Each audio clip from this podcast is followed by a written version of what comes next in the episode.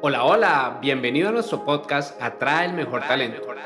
Un podcast dirigido tanto a los profesionales de atracción de talento como a las personas que se encuentran en búsqueda de su empleo soñado.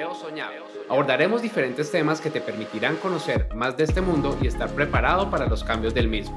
Acompáñanos y disfruta de un contenido diseñado de la mano de expertos.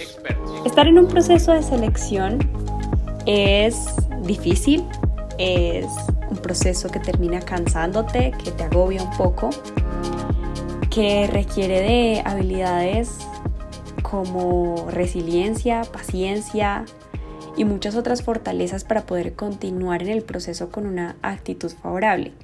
Y es que los procesos pueden tornarse largos, seguramente si llevamos varios meses desempleados, pues esto también es frustrante, el no recibir una respuesta, el no ser seleccionados para el proceso y nos puede llevar a cometer errores.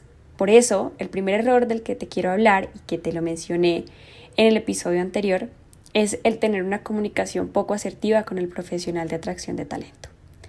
Y acá pues quiero también contarte situaciones que hemos vivido, no solamente yo, no solamente Guillermo, sino varias personas del equipo que han tenido que recibir mensajes un poco duros o un poco groseros, por decirlo de una manera sincera, frente a estas personas que aplican a, las vacantes. Entonces, antes de, de iniciar o de profundizar en este tema, hay algo que hay que tener en cuenta y es que el respeto debe ir para cualquier persona. No importa que estés en un proceso de selección o si estás en una tienda o simplemente vas en la calle y te cruzas con alguien.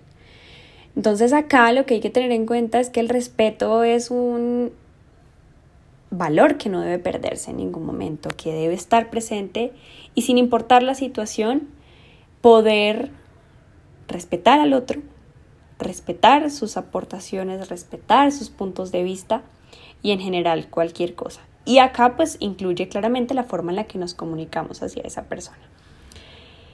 Entonces, esto nos lleva a este caso. Hemos recibido profesionales que se molestan bastante porque no continúan en un proceso de selección, porque no están de acuerdo con las formas en las que se hace el proceso de selección, porque entiendo, tienen necesidades y requieren que las respuestas sean más rápidas, pero acá hay que tener en cuenta que hay otras variables que también afectan. Te pongo un ejemplo. En un proceso de selección estábamos en una prueba de assessment y una de estas personas quería tal vez mostrar su liderazgo, mostrar o resaltar su, su presencia frente a las otras personas y su actitud se tornó un poco grosera. Acá lo grosero no solamente va a través de las palabras, sino de las acciones y empezó a hablar más fuerte, hablaba con un tono más duro, decía cosas que probablemente podían llegar a afectar a las personas que estaban escuchando y evidentemente pues afecta su propio proceso. En búsqueda de mostrar más, de vender más, porque al final nos estamos vendiendo en un proceso de selección, pues terminó estropeando su proceso. Otro ejemplo es que cuando las personas no han sido seleccionadas en el proceso de selección, a veces nos responden el correo de agradecimiento de una manera un poco fuerte, como recibimos un mensaje que estaba enfocado en que la persona no le interesaba recibir eso, que había estado esperando mucho tiempo, que no le habíamos dicho nada. Y yo lo estoy diciendo bien, pero realmente el mensaje fue un poco fuerte que evidentemente pues está dañando su marca personal.